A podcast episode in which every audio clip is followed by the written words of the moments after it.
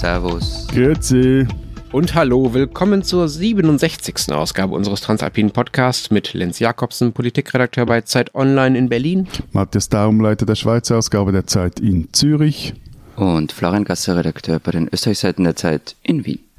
Unsere zwei Themen dieser Woche. Der riesige Frauenstreik in der Schweiz. Matthias wird davon berichten und wir werden ihn löchern mit Fragen.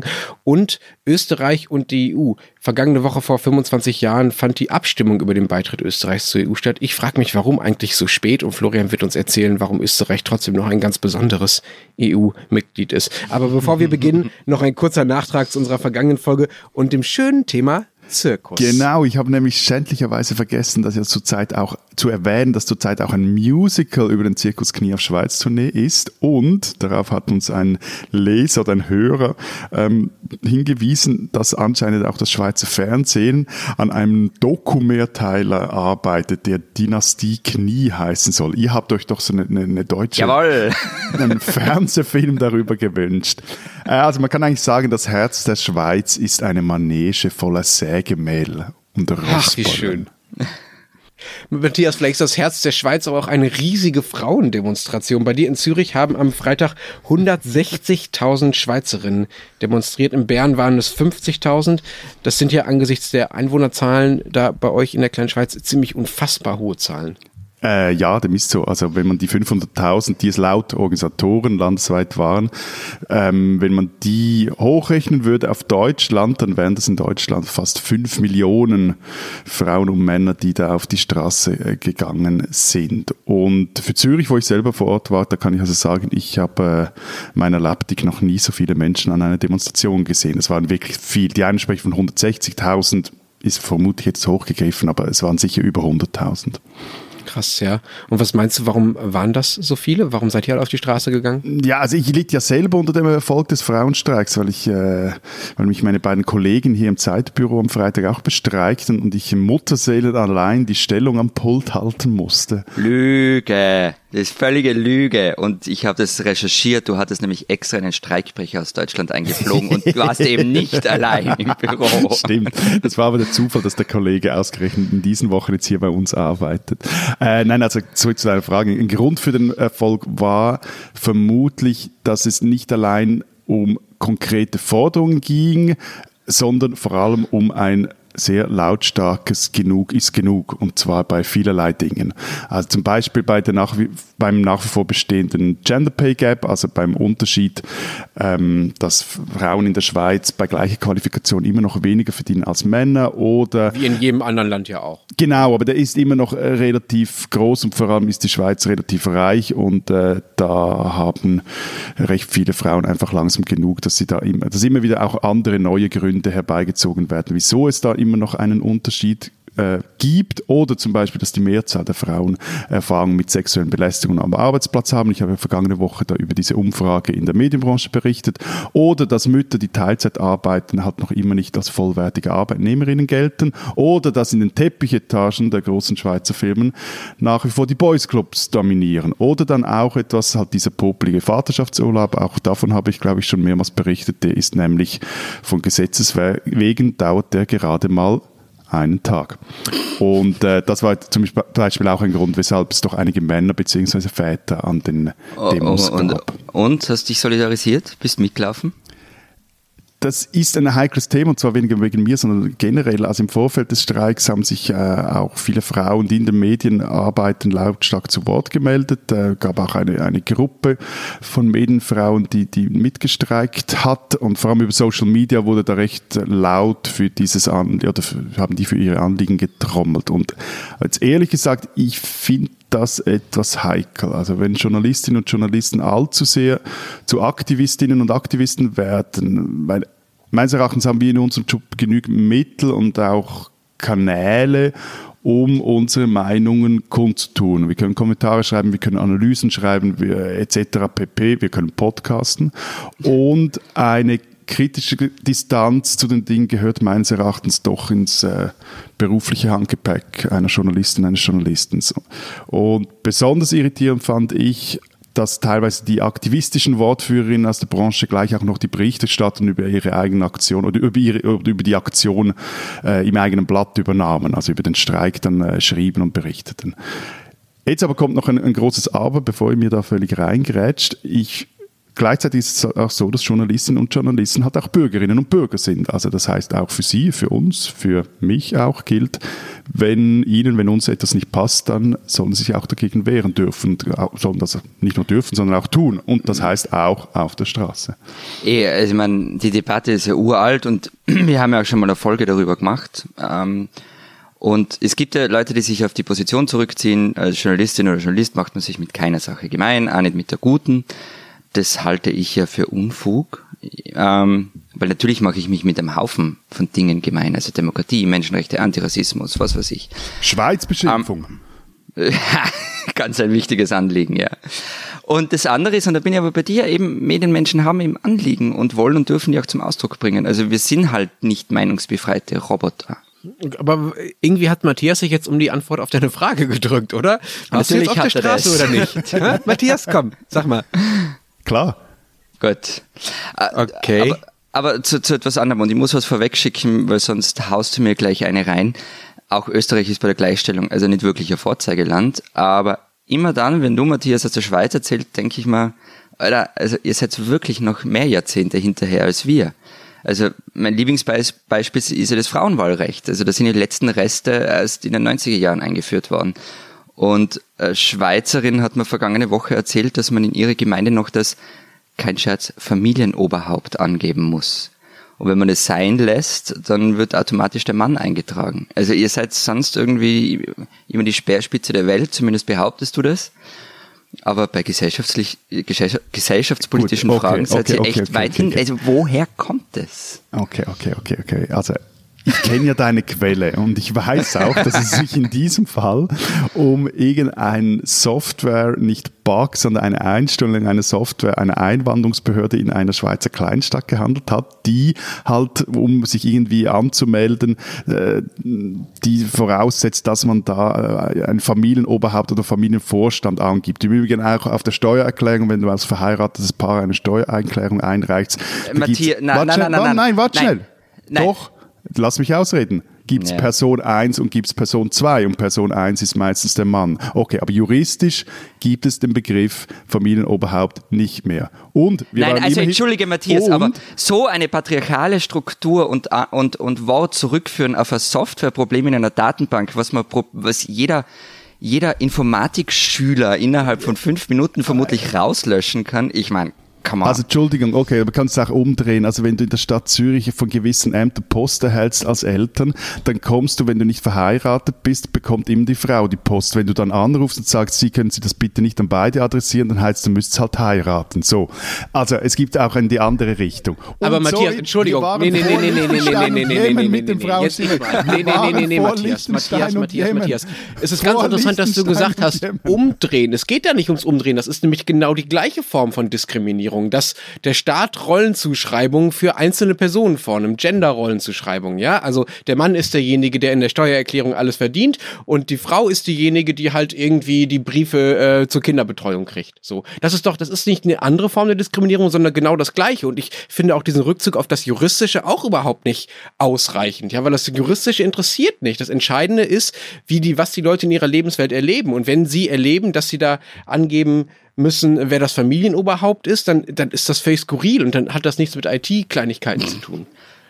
Also, aber es ist nicht egal, ob es juristisch oder nicht juristisch ist. Wenn, es juristisch ist, also wenn es im Gesetz steht, und da steht es seit Mitte der 80er Jahre nicht mehr, bis da gab es ein Familienoberhaupt, hat das viel weitreichendere Konsequenzen, als wenn es auf irgendeinem doofen Zettel der Einwohnerkontrolle steht das nervt total. Bin ich der Erste, der sich nervt und der Erste auch, der diesen Beamten auf die Pelle rückt und findet, dass sie sollen sie da ihre Software umschreiben. Aber am Schluss ist es doch, sind es Dinge, okay, du kannst so sagen, es sind noch so die, äh, aber Matthias, die, die heißt Relikte, es, dass ihr die Software aus die, den 80ern verwendet? Ich weiß, also ich, ich, ich wohne ja nicht in einer Kleinstadt. Okay, aber, komm.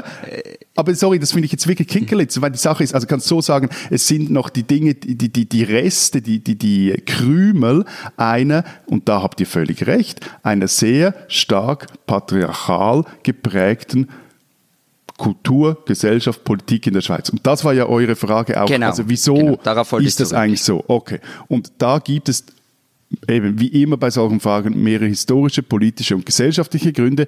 Und ich wage mal die steile äh, These oder, oder, oder ich wage mal den Versuch, den steilen Versuch, das mal so auf zwei Hauptgründe zu reduzieren. Ich glaube, einer der ganz großen Gründe ist, oder einer, äh, ist, weil die Schweiz von den großen Kriegen des 20. Jahrhunderts verschont blieb. Und der zweite große Grund ist die direkte Demokratie. Okay, aber wie genau hat das jetzt äh, mit der fehlenden Emanzipation zu tun? Weniger Krieg, äh, mehr Männermacht, ja? Also die großen Emanzipationsbewegungen in Europa, die begannen ja allesamt oder hatten dann auch Erfolg nach dem Ersten Weltkrieg. Begannen schon vorher, Ende des 19. Jahrhunderts, Anfang des 20. Aber damals, also so 1918, 19, äh, war bekamen die Frauen mehr Rechte, weil sie einerseits während dem Krieg auch die Rollen und die Aufgaben der Männer einnehmen mussten, die an der Front waren. In der Schweiz war das halt aber nicht so. Also da gab es nicht so richtig einen Front. Es gab schon auch Aktivdienst, aber war ja nicht in Kriegshandlungen verwickelt. Und vor allem wurde in der Schweiz im Ersten Weltkrieg das Bürgerrecht an die Wehrpflicht gebunden. Und da von dieser Wehrpflicht waren die Frauen ausgeschlossen, also dann deshalb auch kein Bürgerrecht, kein Stimm- und Wahlrecht. Hinzu kommt, dass in den vielen europäischen Ländern, die vom Krieg betroffen waren, nach dem Krieg die Verfassungen grundlegend überarbeitet wurden. Dabei gehörten die Frauen häufig auch zu den Gewinnerinnen. Also in England zum Beispiel hat man auch äh, den, Ärmeren dann, äh, den ärmeren Schichten das Stimmwahlrecht gegeben und dann auch in diesem, quasi in diesem Aufwisch auch gleich noch den Frauen. In der Schweiz war aber immer noch die Verfassung von 1874 in Kraft und blieb auch in Kraft. Und die Geschichte wiederholte sich dann halt nach dem Zweiten Weltkrieg. Da gibt es ein schönes Zitat von äh, Bundesrat Etter, der dankte den Schweizer Frauen nach dem Zweiten Weltkrieg mit folgenden Worten, ein Zitat, die letztliche Schönheit und Größe erblicke ich darin, dass unsere Schweizer Frau, die während des Krieges zu so viel mannhaftem Einsatz verurteilt war, uns Männern Frau, Mutter und Schwester geblieben ist. So, da war der Krieg aber schon vorbei. Okay. Danke, dass ihr in der Küche geblieben seid. Ja, ja und, da gibt's dann, und dann kommt das Zweite. Dann kommt noch ein Faktor rein und das ist nämlich der, der Wohlstand. Also dann war es im, im Boom der 1950er, da wurde dann wirklich so dieses Heimchen am Herd hochgelobt. Das Boot hat auch äh, Sicherheit in einer Gesellschaft und während die Welt da draußen so, so wirr und unruhig weiterhin war und Klammerbemerkung, wie wir Schweizer waren halt die kältesten Krieger von allen, also von dem her war das hier auch noch viel stärker und es gab dann auch keinen ökonomischen Druck mehr für die Frauen zu arbeiten. Also es war auch ein Statussymbol, dass diese Ein-Ernährer-Haushalt wirklich funktioniert, weil Nochmals eine Klammerbemerkung, in der Zwischenkriegszeit zum Beispiel die Schweiz eine höhere Erwerbstätigkeitsquote von erwerbstätigen Frauen hatte als zum Beispiel Deutschland. Aber dann, das war nach dem Krieg in der Schweiz halt nicht mehr nötig. So. Und dann kommt noch das mit der direkten Demokratie, weil genau in diesen Jahrzehnten scheitern auch mehrere Versuche, das Frauenstimmrecht einzuführen. Anders als zum Beispiel in Frankreich, wo de Gaulle dann einfach mal sagte, so, jetzt ist fertig, lustig, jetzt geben wir auch den Frauen das Stimmrecht braucht es dazu in der Schweiz eine Volksabstimmung. Das heißt, es braucht eine Männermehrheit. Aber die großen Buben, die wollten halt die Macht nicht teilen. Moment mal, Entschuldigung, das verstehe ich nicht. Warum braucht es eine Männermehrheit? Ja, weil ja nur weil die, Män die, die, Männer abstimmen können in einer Volksabstimmung. Und da brauchst du dann die, die Mehrheit der Männer, die den Frauen das Stimm- und Wahlrecht quasi in einem letzten paternalistischen Akt geben wollen. Okay, dann hätten, haben, vielleicht haben die Männer auch nicht genug Druck von ihren Frauen bekommen, ne? Genau, aber, aber am Schluss ist es eine Männermehrheit, die du brauchst. Und das Interessante daran, sorry, das wird jetzt etwas monologisierend hier, aber die Wende brachte dann so eine mehrfache Öffnung der Schweiz. Also zum einen so diese mentale Öffnung nach innen, Zug von 68 und, und vor allem auch und das glaube ich ist noch viel, am Schluss noch viel wichtiger, war dass die wirtschaftliche und politische Öffnung. Treppenwitzer Geschichte, vor allem die Migration. Und zum anderen auch die Einbindung der Schweiz in internationale Organisationen. Es waren nämlich ausländische Frauen, das war ist der Migrationsfaktor, vor allem Italienerinnen, die sehr viel zur Gleichberechtigung in der Schweiz beitrugen. Ihnen zum Beispiel haben wir hierzulande die, die Kinderkrippen zu verdanken. Moment, die Italienerinnen? Ich dachte, Italien wäre, was Familienbild angeht, auch eher konservativ. Nee, die, die waren hier und die beide mussten arbeiten, weil das waren ja diese Bevölkerungsschichten, die dann wirklich noch äh, beide malochen mussten oder viel malochen mussten, um über die Runden zu kommen. Und diese Kinder mussten irgendwie betreut werden. Gleichzeitig waren die Familienstrukturen hier nicht vorhanden, weil der große Teil der Familie in Italien geblieben waren, also mussten die Kinderkrippen schaffen. War eine italienische Organisation, die mit die ersten Kinderkrippen in der Schweiz äh, gegründet haben. Und zum anderen war es dann, das habe ich glaube auch schon mal erzählt, war es die äh, anstehende Ratifizierung der Europäischen Menschenrechtskonvention, die dazu führte, dass dann 1971 das Frauenstimmrecht eingeführt wurde, weil klar war, ohne Frauenstimmrecht wird es es nicht geben. Das Witzige daran ist, dass eigentlich bei der Gründung des Bundesstaates die Schweiz der fortschrittlichste oder das fortschrittlichste Land in Europa galt, weil 1848 hier die Revolution gesiegt hat, während sie in euren Ländern unterdrückt wurde. Äh, komm mal, also ich halte hiermit fest, du musst in die Mitte des 19. Jahrhunderts gehen, um einen Moment zu finden, in dem die Schweiz gesellschaftspolitisch mal etwas weiter war. Ist notiert. Matthias, was wird dieser Streik denn jetzt ändern, die 500.000 oder auch weniger, die da auf der Straße waren? Was passiert jetzt? Ähm, meine mag die mich, mir jetzt realistisch oder zynisch auslegen. Antwort ist äh, mäßig viel. Es gibt dann noch eine hoffnungsvollere Antwort, die, die wäre einiges. Also diesen Donnerstag entscheidet zum Beispiel die kleine Kammer, also der Ständerat darüber, ob er den Vätern einen den Vaterschaftsurlaub zumindest auf zwei oder vier Wochen ausdehnen will.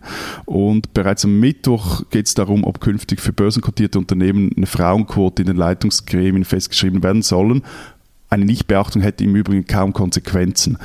Trotzdem wird der Rat, also der Ständerat von Männern dominiert ist, äh, vermute ich mal sowohl die Quote als auch diesen minimal ausgebauten Vaterschaftsurlaub ablehnen. Aber Gleich krass, äh, sorry, aber da muss ich nochmal reingehen. Mhm. Mit was für einem Argument können Sie sagen, nö, die Männer sollen, wenn sie Väter werden, nicht zwei Wochen mit ihren Kindern haben, sondern nur einen Tag?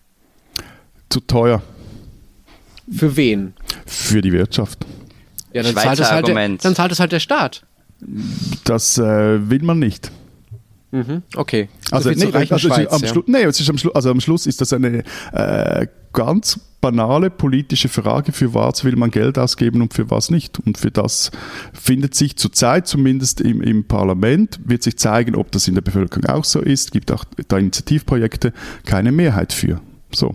Also sind wir wieder beim Problem oder beim Punkt vorhin direkte Demokratie, die halt diesbezüglich äh, eine Bremse ist. Aber eben gleichzeitig stehen im Herbst in der Schweiz Wahlen an und eigentlich alle Parteien, teilweise sogar die SVP ist gerade sehr beflissen darin zu betonen, nicht zu betonen, wie wichtig die Frauenanliegen sind, sondern die SVP, die stellt auch relativ viele Frauen an. Frauenanteil ist höher als noch vor vier Jahren und ich denke mal, da ist schon so, dass keine der, der, großen Parteien wirklich darum kommt, um dann nicht zumindest so zu tun, als würde sie sich für solche Anliegen interessieren. Diese Österreicherin sollten Sie kennen. Es gibt Schriftsteller, auf deren Neuerscheinungen man gebannt wartet. Und dann gibt's Eva Schmidt. Die Vorarlberger Schriftstellerin gehört zu den besten Erzählerinnen, die die österreichische Literatur derzeit zu bieten hat aber leider auch zu den unproduktivsten. Ihr erster Roman erschien in den 80ern, auf ihren zweiten musste man schon zehn Jahre lang warten und dann ist sie verstummt, und zwar zwei Jahrzehnte lang, bis 2016 der Roman Ein langes Jahr erschien. In 38 Episoden erzählt sie aus dem Leben von Menschen in einer kleinen Stadt. Es ist klar, dass es Bregenz ist, auch wenn es nicht erwähnt wird. Wer es liest, erinnert sich unweigerlich an den Film Shortcuts. Äh, das Buch landete auf der Shortlist des Deutschen Buchpreises. Und dann habe ich mir gedacht, ich müsste nun bis zur Pension warten, bis ich das nächste Buch von Eva Schmidt in die Hand bekomme. Aber nein, zu meiner großen Überraschung erschien jüngst ihr neuer Roman Die untalentierte Lügnerin. Die Geschichte einer jungen Frau, die gerade selbst versucht, im Leben anzukommen und dabei von viel zu vielen Menschen umgeben ist, die Halt bei ihr suchen. Warum ich euch beiden das erzähle? Weil mich Eva Schmidts Texte nicht loslassen und ich den ganzen Tag über sie reden könnte und jede Gelegenheit dazu wahrnehme. Eva Schmidt, eine Österreicherin, die man kennen sollte.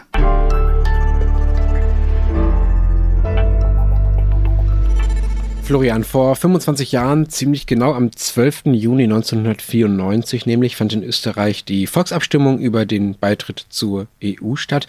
Ehrlich gesagt, mir kommt das irre spät vor. Ich dachte, ihr wärt irgendwie schon viel länger dabei gewesen. So nah seid ihr mir, so nah bist du mir vor allem. Ach, Lenz, danke schön. Rat mal, woran es liegt, dass es so lange gedauert hat. Ähm, naja, wenn du so fragst, vielleicht an uns Deutschen? Äh, also unsere gemeinsame Geschichte, Lenz, die hat ja nicht so den besten Track Record im 20. Jahrhundert, also, wenn man so will. Du meinst jetzt die, der Österreicher und der ja. Deutsche. Also unsere ist natürlich äh, ja, unsere voller Höhepunkte und ja, ohne ja. Tiefpunkte. Absolut. Ja. Aber ihr wart doch nur Opfer, oder? Äh, ja, wir waren nur Opfer, aber das, was die, das ist nicht von allen so gesehen worden und so, also es ist alles bitter. Also man, man hat sich schon gedacht, so Österreich und Deutschland gemeinsam, das ist jetzt vielleicht nicht so eine super Idee. Ähm, und es gab das Anschlussverbot und dazu kommt auch noch die immerwährende Neutralität, die ähm, Österreich halt auch ein bisschen im Weg gestanden ist, bei allen Bestreben der EU beizutreten. Aber betont ihr nicht bei jeder Gelegenheit, dass ihr nach wie vor neutral seid? Ja, ja, betonen uns leben, was die, das sind Unterschiede. Also, aber ja, an und für sich sind wir noch immer zumindest irgendwie neutral. Okay, ich glaube, du musst das nochmal auseinanderdividieren. Also es gab ein Anschlussverbot, das heißt, ihr durftet quasi in keinem Club Mitglied sein, in dem die Deutschen Mitglied sind, was ich an sich schon mal irgendwie irre finde. Und ihr wolltet irgendwie weiter neutral sein, seid dann aber trotzdem der EU beigetreten. Also warum habt ihr es denn dann gemacht, wenn ihr nicht mit den Deutschen durftet und irgendwie neutral bleiben wolltet? Ja, ähm, also. Das ist das Geräusch, das Florian immer macht, wenn er sich über sein eigenes Land wundert. Nein, schau, also ich muss jetzt auch ein bisschen ausholen. Ähm, also nach dem Staatsvertrag 1955 spielte Österreich eigentlich keine große Rolle mehr für die Großmächte. Eben das Land war neutral und es war klar, dass es kein Zusammengehen mit Deutschland geben wird. Und die Welt hatte andere Sorgen. Ein Beitritt Österreichs zur NATO und zur, zur EG war eben ausgeschlossen. Aber irgendwie wollten wir das ja doch. Wir wollten ja doch mitmachen bei dem Ganzen. Und in den 70ern kam es dann zum Tauwetter im Kalten Krieg. Es kam zur Schlussakte der KSZD 1975 und so weiter. Und Österreich sah darin jetzt endlich eine Chance, zumindest eine Annäherung an die EWG, also die Europäische Wirtschaftsgemeinschaft, in der Deutschland eben zentral war, durchzuführen. Die Sowjetunion fand das äh, wenig lustig ähm, und hat fast drohend an den Staatsvertrag und das Anschlussverbot erinnert.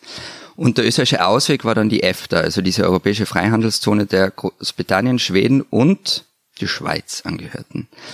Aber die EFTA war halt nicht ganz so cool, weil die EWG schon irgendwie größer war und es wurde dann den EFTA-Ländern auch angeboten, den vier Grundfreiheiten beizutreten, freier Warenverkehr und so weiter. Das entstand der EWR, ähm, der Europäische Wirtschaftsraum. Alle EFTA-Staaten traten bei, nur wer nicht, Matthias? Die Schweiz. Genau. Aber das Thema hatten wir ja schon. Aber auch EWR-Mitglied zu sein, ist halt auch nicht so lässig, weil man einerseits, weil einerseits die Vorschriften ähm, der Europäischen Gemeinschaft gelten, andererseits darf man aber nicht mitreden. Also auch das Dilemma, das die Schweiz heute ein bisschen hat. Ja, wobei man, also wobei man sagen muss, dass die Schweiz vermutlich mit dem Bilateralen etwas weniger müssen, als wir das müssen, wenn wir EWR-Mitglied wären. Ja, ein bisschen weniger, oder? Aber nur. Okay, und ihr habt dann aber euch, euch, euch getraut, den nächsten Schritt zu gehen, ja? Also ihr wolltet dann raus aus dieser Schweizfalle, nenne ich es jetzt mal, lieber Matthias, äh, und habt, wolltet dann doch unbedingt in die EU. Genau, also das ist dann in den 80er Jahren einfach das bestimmende politische Thema geworden. Ähm, es gab allerdings das alte Problem mit Staatsvertrag und Neutralität und Franz Franitzky, der damalige österreichische Bundeskanzler, ist also rumgefahren und hat bei den Siegermächten des Zweiten Weltkriegs vorgefühlt. Und er hat es vor kurzem in einem Interview so erzählt, also Ronald Reagan hatte kein Problem damit, weil ähm, EU, also damals noch EG, ähm, das Westbindung ist immer gut.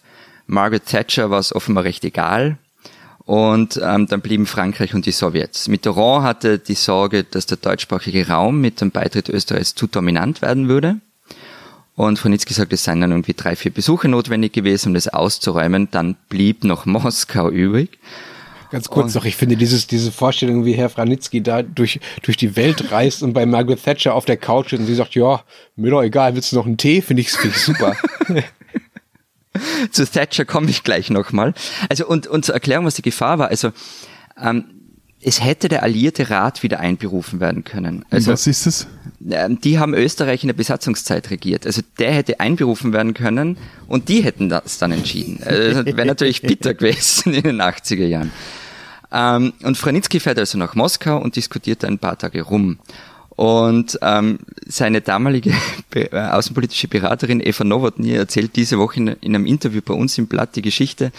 Gorbatschow habe Franitzky gefragt, ob er den Margaret Thatcher kenne.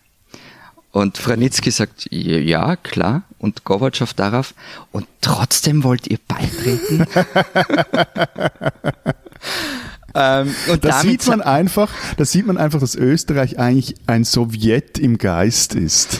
Jesus, nein, das darfst du nicht zu laut sagen. So unter uns ist okay, aber. Und damit war es dann entschieden, ja?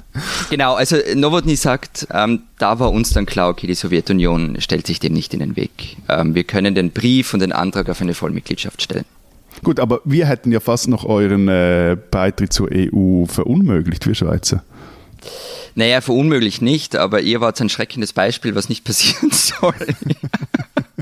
also, weil äh, dann haben halt erst die Beitrittsverhandlungen begonnen und es war nicht klar, dass, ähm, dass man in Brüssel sagt, ja, hallo, herzlich willkommen, was wollt ihr haben, sondern es war eher so, dass ähm, Österreich wollte so ein paar Goodies haben, nämlich vor allem beim Transitverkehr, über den wir auch schon mal gesprochen haben, und in der Landwirtschaft.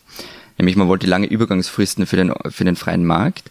Und beides hat nicht wirklich geklappt. Und eben beim Transitverkehr meinte Frankreich, eine Schweiz in Europa sei genug. Also Das es war, finde ich auch. ja, ich, ich bin da völlig bei den Franzosen in dem Fall. Ähm, also es war nicht gesetzt, dass es gut ausgeht, aber es hat dann irgendwie doch Du, geklappt. du gehst für eine Querfront gegen die Schweiz auch mit jedem deiner Erzfeinde ins Bett. Aber wie hast du mich gerade äh, Florians Erzfeind genannt? Nee, nee, nee, Nein. er geht mit den Franzosen ins Bett. Aber wie, wie habt ihr Aber denn- wie habt ihr es denn dann geschafft, dass ihr Ja. eine Mehrheit bekommen habt? Also was war das Ergebnis der Verhandlungen mit der EU? Und, Genau, also äh, die Verhandlungen sind schlussendlich äh, so ausgegangen, dass beide Seiten damit leben können. Es gab dann so eine lange Verhandlungsnacht, die ist recht legendär. In, in den frühen Morgenstunden kamen dann die Verhandlungsteilnehmer Österreichs sch, ähm, schwer übermüdet raus und gesagt, na okay, passt, wir haben das fertig verhandelt, ähm, wir haben einiges verloren, ein bisschen was haben wir gekriegt. Also beim Transitverkehr gab es so ein paar Sachen, die man bekommen hat. Und dann ging es aber darum, dass man eine Volksabstimmung für den Beitritt braucht. Wie habt weil ihr gewonnen? Oder wie habt, hat ihr, also wie hat die Regierung die gewonnen? Ja, eben, das war nicht ausgemacht, dass die dafür ausgeht. Also gegen einen Beitritt war die FPÖ unter Jörg Haider.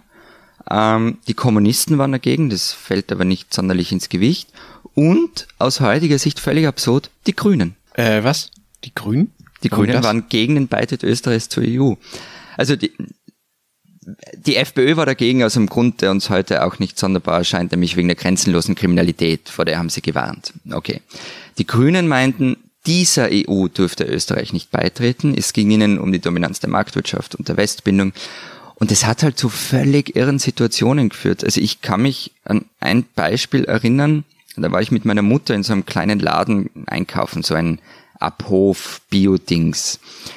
Und ähm, dort meinte dann jemand, offensichtlich grün angehaucht, die Milch würde bei einem Beitritt billiger werden und unsere Bauern würden das nicht überleben und deshalb sei die EU ganz furchtbar und man müsse dagegen stimmen.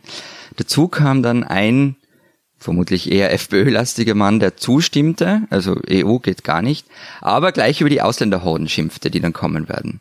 Die Verkäuferin in diesem Bioladen war allerdings für einen Beitritt. Und in meiner Erinnerung, aber äh, Kindererinnerungen sind so eine Sache, war das eine stundenlange Streiterei mit einfach völlig wirren Koalitionen, also irgendwie der Grüne mit dem FPÖler gemeinsam gegen eine Aber- aber- aber wahrscheinlich sorry. ÖVPlerin. Aber das ist gar nicht so absurd. Also in der Schweiz war es auch so, dass die Grünen, oder zumindest Teile der Grünen 1992 gegen den EWR-Beitritt waren und aus ganz ähnlichen Gründen, also vor allem Okay. aus, äh, aus marktkritischen Gründen und die ha äh, Gründen und die haben wirklich einen regelrechten Europa-Turn hinter sich. Oh, und also die waren äh, und jetzt sind sie wofür für einen Beitritt zur EU oder einfach zu einer äh, Annäherung? Die gehen, jetzt verwischt, erwischt du mich etwas auf dem linken Fuß, die gehen aber sehr weit, also machen mit pro-europäisch äh, äh, Kampagne, ob sie jetzt gleich für einen EU-Beitritt sind oder nicht, das darfst du da in der Schweiz ja nicht allzu groß auf die Fahnen schreiben, weil du sonst kein- völlig in der Versenkung verschwindest. Aber sie gehören mit zu den pro-europäischsten Parteien äh, des Landes. Ich musste auch, als du gerade von den Grünen in den 90ern oder den 80ern da erzähltest, Florian, an die Linke in Deutschland denken. Das ist exakt die Argumentation, wie die Linke heute Deutschland heute argumentiert. Ne? Also die sagt, äh, äh, Europa Internationalismus ist super, aber Neoliberalismus ist das, was in Brüssel regiert. Deshalb wollen wir da nicht rein. So Okay. äh, oder wollen zumindest eine andere EU. Äh, Aber was mich jetzt noch interessiert, äh, wenn das damals äh, da bei dir im Bioladen, sag ich mal, so, so, so kritisch gesehen wurde und es ja so eine lange Tradition von Neutralität und auch von Ablehnung äh, dieser EU-Mitgliedschaft offenbar gibt und diese Volksabstimmung ja jetzt nicht super knapp war, aber es ja doch viele Leute gab, die offenbar dagegen waren. Wie ist das denn heute? Ist das noch umstritten beschlossen in Österreich, Ja, warte, ganz dass kurz man noch Mitglied zur ist? Abstimmung. Ganz kurz noch zur Abstimmung, weil das habe ich glaube ich noch gar nicht erzählt. Die ging nämlich dann auch zur Überraschung einiger sehr, sehr deutlich für einen Beitritt aus. Also 66,6 Prozent, also genau zwei Drittel haben für einen, für einen Beitritt gestimmt. Ähm, das war natürlich auch deswegen, weil die beiden maßgeblichen Parteien, damals die Sozialdemokraten und die Österreichische Volkspartei, einfach massiv für den Beitritt gepoltert haben. Ja, das waren noch Zeiten, als das noch die maßgeblichen Parteien waren, ja. Na und dann und ähm, eine kurze Episode noch. Am Abend der Abstimmung hat der ÖVP-Chef, der damalige Erhard Busseck, im Zelt der Sozialdemokraten mit erhobener Faust die Internationale gesungen. Also da war dann wirklich. Gibt es das bei YouTube? Es gibt ein Foto, bei YouTube gibt es leider nicht. Schade. Es gibt eine ORF hat damals gefilmt, also sie haben es jetzt vor kurzem mal wieder gezeigt in irgendeiner Sendung. Und wie ist es jetzt heute? Also ist, sind jetzt alle Österreicher glücklich mit der EU?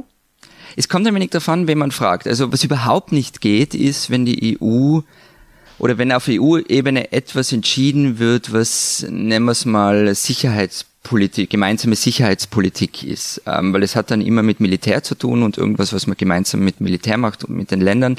Und da schreien dann immer alle auf, um Himmels Willen, die Neutralität ist in Gefahr. Weil die Neutralität ist, obwohl sie, also ich meine, eigentlich überhaupt keine Rolle mehr spielt, ähm, ist bei vi für viele Menschen schon noch identitätsstiftend in Österreich. Ähm, absurd genug, es ist halt so.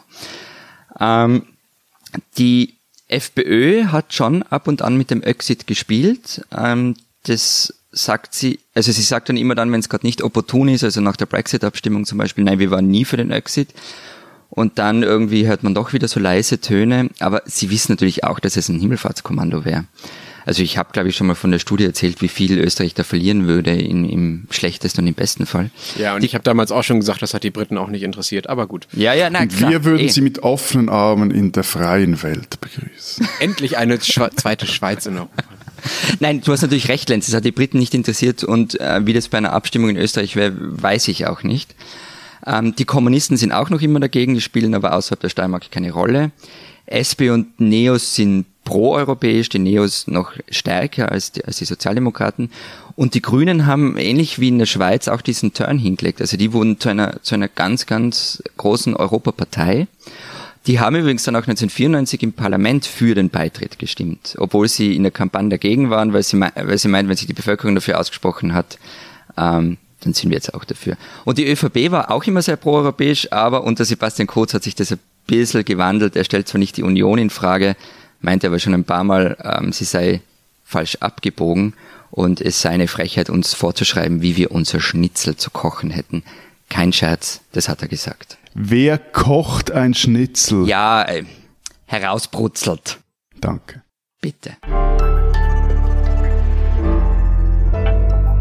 Die spinnen, die Österreicher. Freunde, ich stelle hiermit einen Ordnungsantrag, nachdem die Österreicher jetzt ja sogar ihre Schnitzel kochen und nicht brutzeln. Wir müssen diese Rubli Rubrik täglich ausstrahlen. Ich meine, ich komme einfach nicht mehr hinterher, alle Österreicher, die einen an der Waffel haben, hier on air Gebühren zu, zu feiern. Also ich meine, allein in den vergangenen Tagen. Heinz-Christian Strache, mittlerweile hat er angekündigt, er würde auf sein EU-Mandat verzichten. Jetzt kandi- kandidiert aber seine Frau für den Nationalrat, die ihm erst kürzlich nach dieser Ibiza- Ibiza-Affäre zu den Eltern davongelaufen ist mit dem Kind, weil sie es satt hatte, mit ihnen unter einem Es waren. Fake News angeblich. Gut, also, äh, da kann man sich ja schon mal an einen schlechten Film erinnern. Also, wenn der Pate auffliegt, dann übernimmt einfach das nächste Familienmitglied. Oder mein Highlight der vergangenen Tage. Der jüngste österreichische Altbundeskanzler aller Zeiten, unser aller Sebastian Kurz, der hat sich also am Sonntag mit einem australischen Born-Again-Prediger auf die Bühne in der Wiener Stadthalle gestellt und ließ für sich beten. Waren einfach so kurz 10.000 Zuschauer vor Ort. Super. Und äh, sogar selbst katholische Priester waren etwas verwundert und der Chef der Caritas Österreich, der verwies auf Twitter auf das Matthäusevangelium. Du aber geh in deine Kammer, wenn du betest und schließ die Tür zu. Von Stadthalle habe da aber nichts gestanden, schrieb er weiter. So, also, liebe Österreicher, liebe Österreicherinnen, einfach mal als Anfang, haltet doch etwas Kirche und Staat etwas besser auseinander. Kann man eigentlich machen. So, also inshallah.